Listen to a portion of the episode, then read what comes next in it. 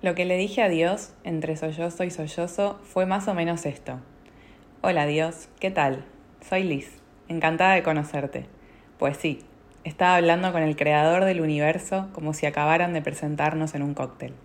Pero en esta vida usamos lo que conocemos, y esas son las palabras que siempre empleo al comienzo de una amistad. De hecho, tuve que contenerme para no decirle, siempre he sido una gran admiradora de tu obra. Siento molestarte a estas horas de la noche, continué, pero tengo un problema serio, y me disculpo por no haberme dirigido a ti directamente hasta ahora, aunque sí espero haber sabido agradecerte debidamente las muchas bendiciones que me has concedido en esta vida. Esta idea me hizo llorar aún más. Dios me había esperado pacientemente. Logré tranquilizarme lo suficiente como para seguir hablándole. No soy experta en rezar, como ya sabrás, pero por favor, ¿puedes ayudarme? Necesito ayuda desesperadamente. No sé qué hacer. Necesito una respuesta. Me recuerdo suplicando como quien pide que le salven la vida, y no había manera de dejar de llorar, hasta que así, de repente, se acabó. De repente, de un momento para otro, me di cuenta de que ya no estaba llorando. De hecho, había dejado de llorar en mitad de un sollozo. Me había quedado totalmente vacía de sufrimiento, como si me lo hubieran aspirado. Levanté la frente del suelo y me quedé ahí sentada sorprendida y casi esperando encontrarme ante el gran ser que se había llevado mis lágrimas. Pero no había nadie. Estaba yo sola, aunque no estaba sola del todo. Me rodeaba algo que solo puedo describir como una bolsa de silencio. Un silencio tan extraordinario que no me atrevía a soltar aire por la boca, no fuera a asustarlo. Estaba completamente invadida por la quietud. Creo que en mi vida había sentido semejante quietud. Entonces oí una voz, por favor, que nadie se asuste. No era una voz hueca como la de Charlotte Houston haciendo de personaje sacado del Antiguo Testamento, ni una voz de esas que te dicen que te hagas un campo de béisbol en el jardín. Era mi propia voz, ni más ni menos, hablándome desde dentro. Pero era una versión de mi propia voz que yo no había oído nunca. Era mi voz, pero absolutamente sabia, tranquila y compasiva. Era como sonaría mi voz si yo hubiera logrado experimentar el amor y la seguridad alguna vez en mi vida. ¿Cómo podría describir el tono cariñoso de aquella voz que me dio la respuesta que sellaría para siempre mi fe en la divinidad? La voz dijo, vuélvete a la cama, Liz. Solte aire. Del libro Comer, Rezar, Amar de Elizabeth Gilbert. Bienvenida Gaby a mi búnker creativo. ¿Cómo estás? Bien, contenta. Bueno, estamos en Roma. Todos en Roma, estamos acá, medio, comer, rezar, amar. Estamos muy al estilo Julia Roberts. Eh, bueno, quiero primero presentar desde mi perspectiva. Eh, ya nos conocemos hace bastante, 5 o 6 años diría. y, bueno, para mí sos como una mentora, sos como una madrina, pero más allá de eso, profesionalmente, ¿querés contarnos cómo te escribís hoy o, o qué le compartirías al mundo de quién es Gaby hoy? Hoy soy una persona que se dedica al desarrollo del talento, a la gestión de recursos humanos y sobre todo a poner mucho la, la, el foco en acompañar a las personas a crecer. ¡Wow! ¿Te, te costó mucho tiempo eh, tener esa claridad de...? mucho. No, lo describí súper bien. me costó tiempo, eh, sobre todo animarme a decirlo. Creo que no, no me costó tanto tiempo encontrarlo como animarme a contárselo a otros. Sí, pero ¿nos querés contar por qué? Porque mm, de diferentes maneras, mi trabajo siempre tuvo que ver con esto. Yo trabajo hace muchos años en organizaciones, trabajo hace muchos años en áreas de recursos humanos y siempre lo vi desde la mirada organizacional, digamos, ¿no? Entonces, desde la mirada organizacional, nada, cumplía objetivos. Eh, y es raro que las organizaciones vean a las personas. Y cuando me di cuenta que cuando ves a las personas, las organizaciones crecen mucho más, que no fue que me di cuenta de un día para el otro, ¿no? Fue un proceso también eh, me empecé a amigar con esa idea, ¿no? De que, de que somos un todo. ¿Cómo, ¿Cómo describirías, según tu punto de vista, el talento de una persona? O sea, ¿cómo es ese proceso en que la, o la persona lo descubre o crees que es algo más, no sé, que viene innato? ¿Qué, ¿Qué entendés por talento? Yo lo que creo es que se dan las dos cosas que hay personas que traen como un don o un talento natural y que muy rápidamente en su vida se encuentran con eso y lo capitalizan y que hay personas que como no lo encuentran tan rápido creen que no lo tienen. Y también como que está muy instalada esta idea de tenemos que tener un, único talento o, algo que nos destaque.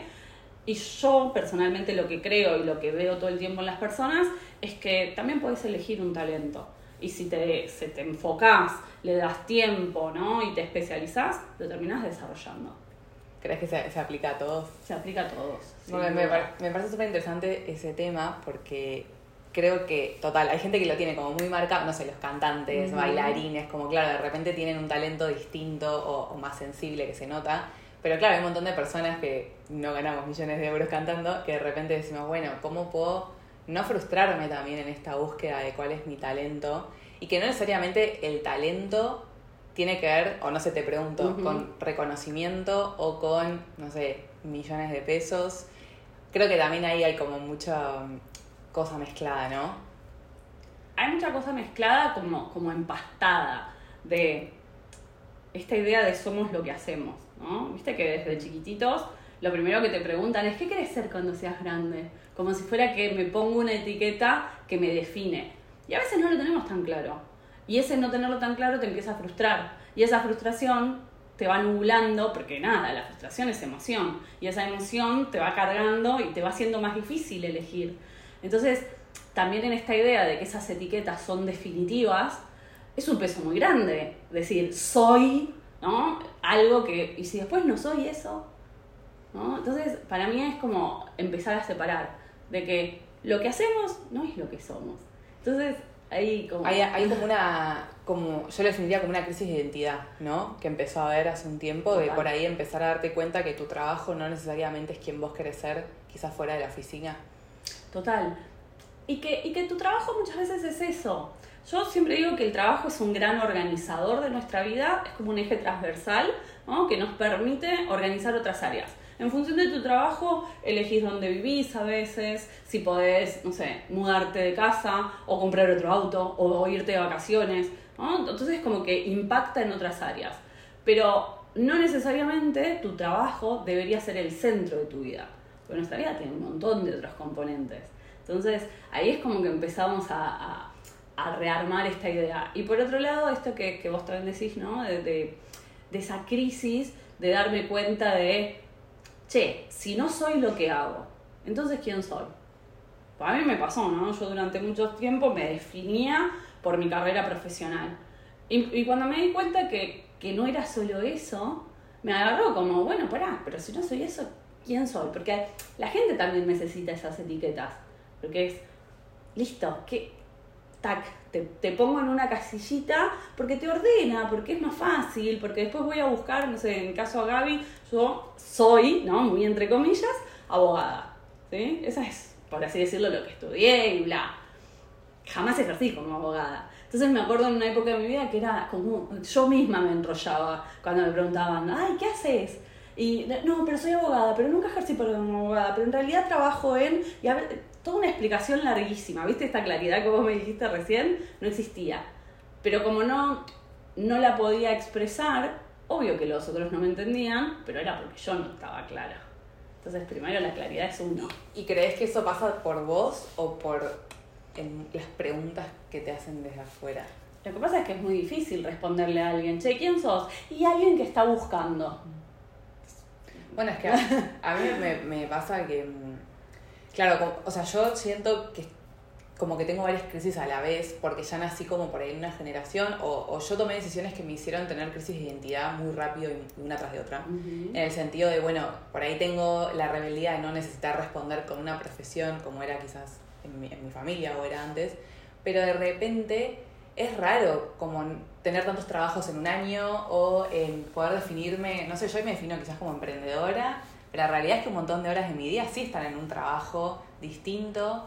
Entonces me pasa un poco con el más que por mí, por cómo veo que los demás pueden sostener una etiqueta tanto tiempo y de repente quizás yo en cinco años pasé por cinco profesiones. Mismo cualquier persona que viaja en general, que capaz algunos no porque sostienen una profesión, suelen eh, cambiar y aprender cosas nuevas. Por ejemplo, tengo un amigo, Lucas, que emigró hace poquito a Argentina y él estudió ingeniería y, eh, ejercía como ingeniero y de repente llegó a Barcelona y quiso trabajar como mozo en una parrilla argentina porque quería vivir otra rutina, quería vivir otra experiencia. Y está súper contento. Y no es una persona que si le decís, bueno, la mayoría de mis amigos cuando se los presento que le preguntan, bueno, ¿y cuándo vas a conseguir trabajo de ingeniero? Y él responde que no quiere, que quizás en unos años vuelva a esa rutina, que le gustaba lo que hacía, pero que no necesariamente le representaba el estilo de vida que él hoy elegía. Y, y, quiero introducir este término, ¿no? Como, ¿qué pasa con esto de de repente creer que podemos elegir nuestro estilo de vida? Bueno, yo creo que eso es algo como, como un descubrimiento de esta época, ¿no? Que todavía es como muy reciente, que los ciclos laborales cambiaron. O sea, mis viejos arrancaron a laburar en un lugar y se retiraron en ese lugar, ¿no? O sea, 40, 50 años. E-, era como hasta un mérito la cantidad de años que te quedabas en un lugar.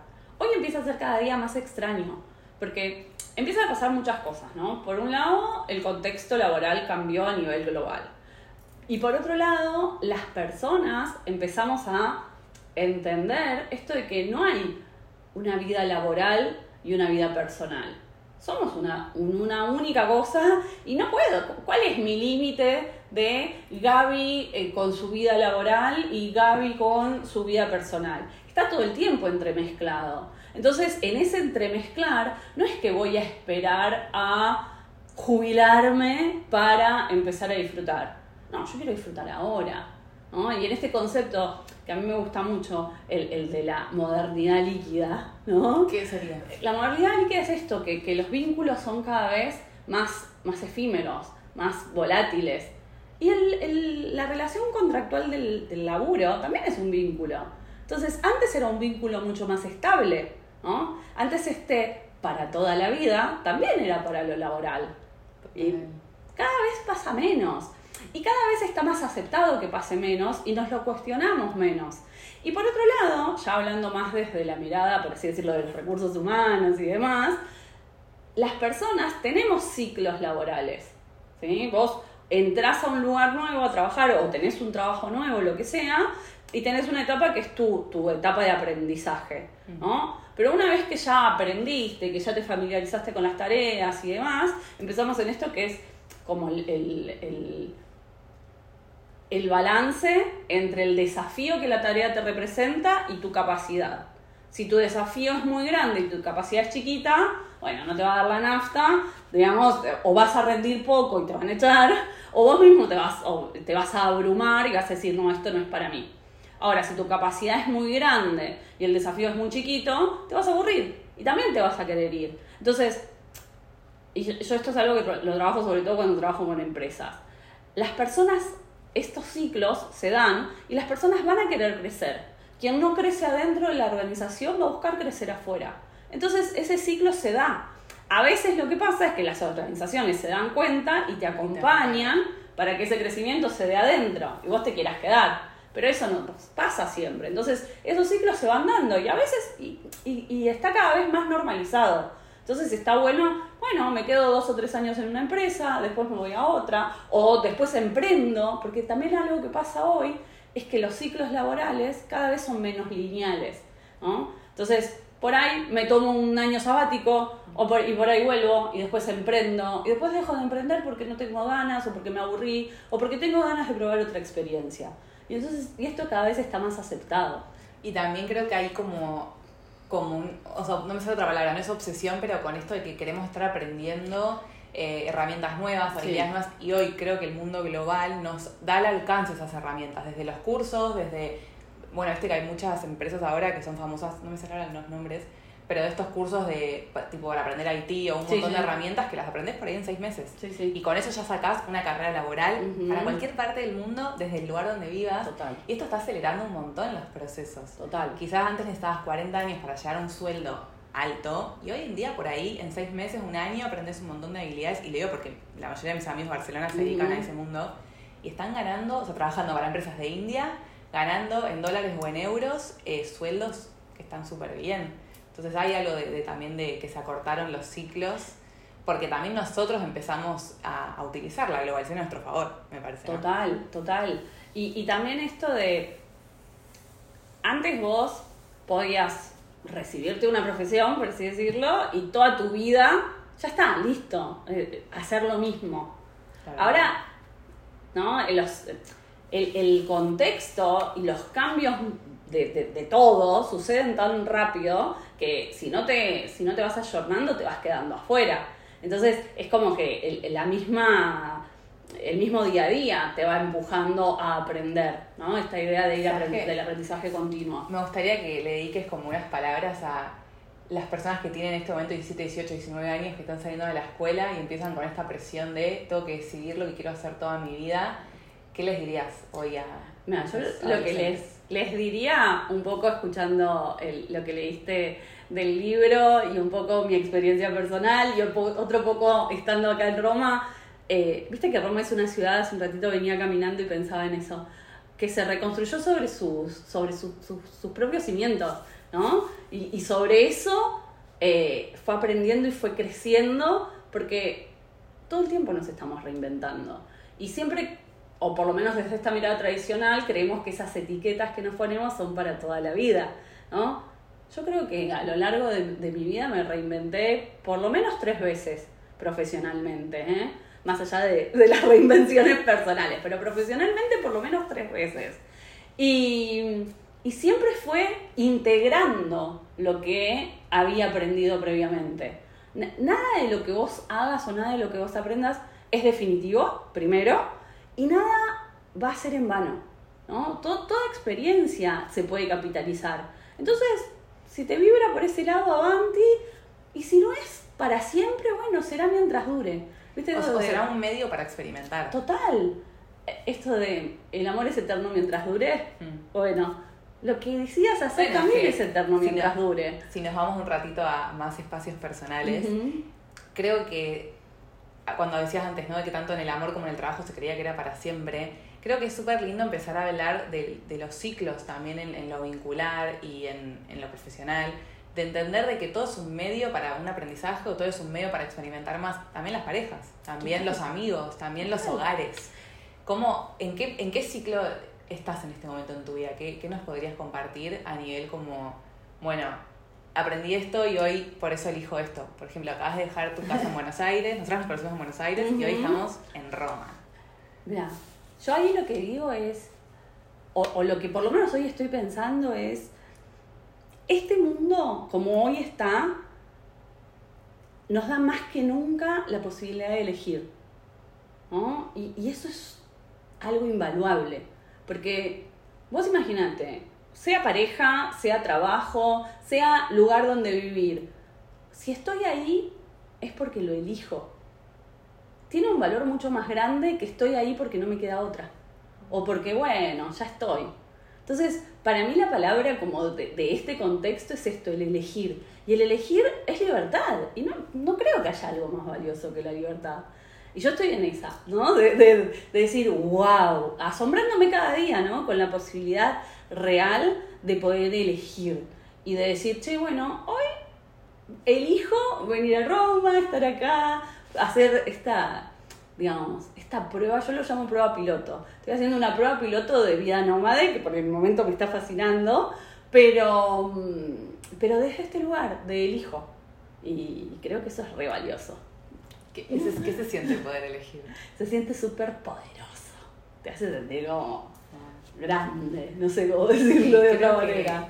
Comparto mucho lo que decís, o sea, resueno por completo y me gustaría agregar o compartir mi, desde mi experiencia que elegir te hace también sentir mucha más responsabilidad a la hora de, tocar el resultado, que el resultado es el proceso para mí, no es que hay algún lugar al que uno llega, pero hay algo de irte a dormir diciendo como, che, yo elijo esto, o sea, por más de que no sé en este momento elija este trabajo que quizás no me dé esto, pero entiendo que es un medio para el otro, pero lo estoy eligiendo y yo siempre hablo como de, la generación de las mujeres de mi familia, o veo a mis amigas, o veo, no sé por qué me, siempre lo llevo para el lado de mujeres, que, que no sé si muchas personas pudieron elegir antes que yo, en un montón de aspectos, ¿eh? desde es la autoestima, por ejemplo, o sea, yo elijo reconstruir mi autoestima constantemente, yo elijo poder em, enamorarme muchas veces, y no sé si esto realmente muchas personas pudieron desde la elección consciente, ¿no?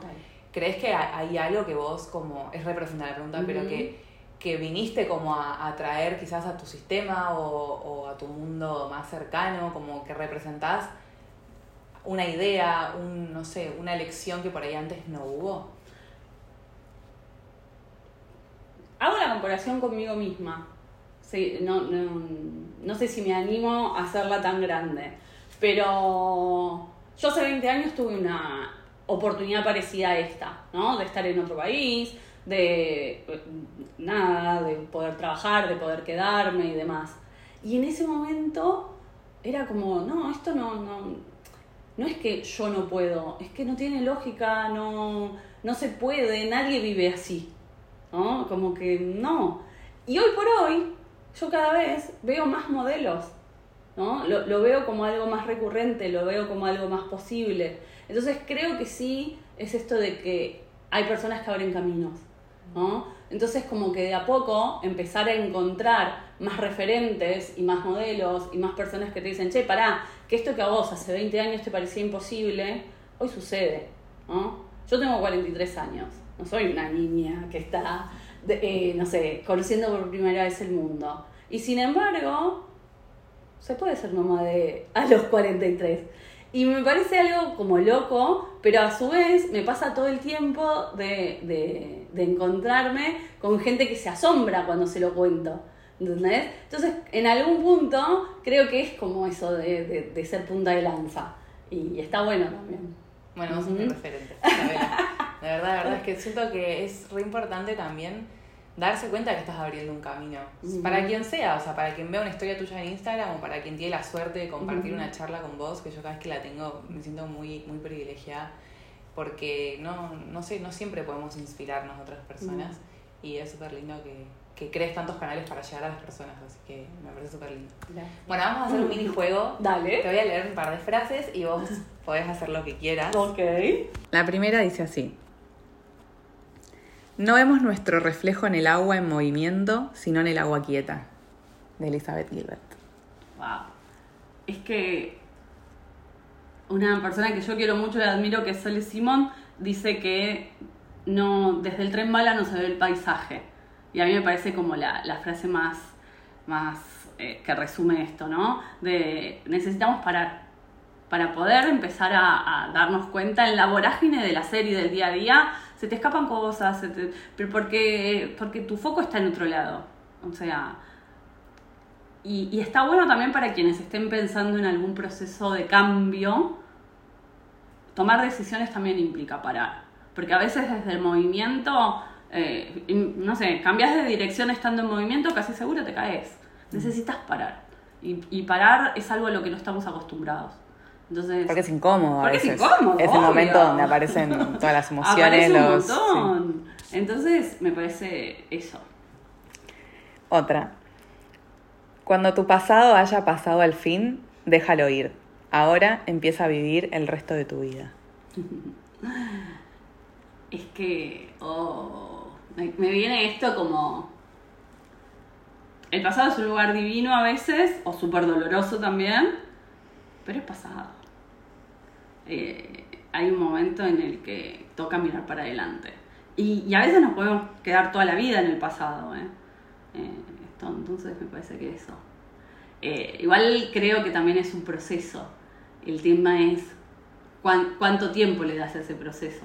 ¿no? Los deadlines. Claro. Para, ¿sabes qué? De, las, o sea, del, de este mundo más corpo que en el que he estado, la palabra deadline me parece una filosofía de vida. Claro. Como que todo bien, y yo soy full emociones, ¿eh? Pero sí. es como, si no le pones un deadline a las decisiones o a los procesos, te, comen a veces. ahí Sí. para siempre. Me gusta mucho el término de Sí. aprender a ponerle un deadline a un proceso. Sí. Bueno, y volviendo a lo laboral, yo hay un término que siempre uso que tiene que ver con los mientras tanto.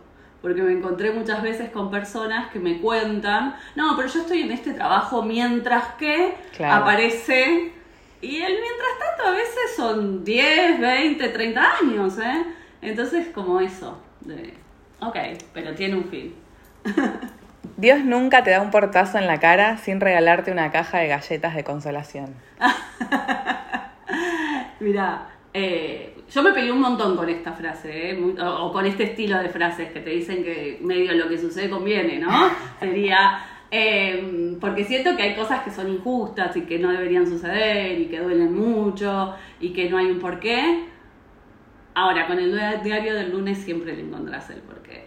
El tema de de vuelta es atravesar, ¿no? todo lo que eso te trae, siempre es aprendizaje, aunque nos, ah, nos parte el alma, pero siempre es aprendizaje lo que trae. Bueno, y ahora este es un pequeño párrafo del, del libro de Comer, Rezar, Amar que me gustó mucho y para que leemos un cierre a este episodio, que dice, Ketut me dijo que podía responder a mi pregunta con una imagen. Me enseñó un dibujo que había hecho una vez mientras meditaba. Era una silueta humana andrógina, erguida, con las manos unidas como si estuviera rezando. Pero la figura tenía cuatro piernas y no tenía cabeza. Donde debería haber estado la cabeza había una especie de maraña de lechos y flores, y a la altura del pecho había un bosquejo de un rostro sonriente. Para hallar el equilibrio que buscas, dijo Ketut, hablando a través de su traductor, te tienes que convertir en esto. Debes tener los pies tan firmemente plantados en la tierra que parezca que tienes cuatro piernas en lugar de dos. De este modo podrás mirar, podrás estar en el mundo, pero debes dejar de mirar el mundo con la mente, tienes que mirarlo con el corazón. Así llegarás a conocer a Dios. Wow. Yo me, me gusta mucho esta idea del ser y el suceder. ¿Viste? De, de, somos, pero a la vez tenemos que dejar que las cosas sucedan. Entonces, en, entre el hacer que pasen y el dejar que pasen. Y a veces es como encontrar ese equilibrio. Y creo, creo que va por ese lado. Ni, ni hacer tanto como para llegar a forzar, porque todo lo que forzamos se rompe, ni dejar tanto como esto de me quedo para siempre en un mientras tanto, esperando que aparezca esa oportunidad.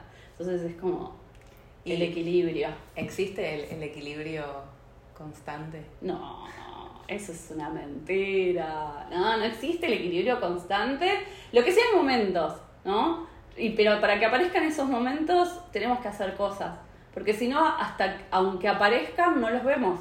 Entonces es como estar ahí. eh, la balanza la tenés que ir, ¿no? Equilibrando vos. Sí.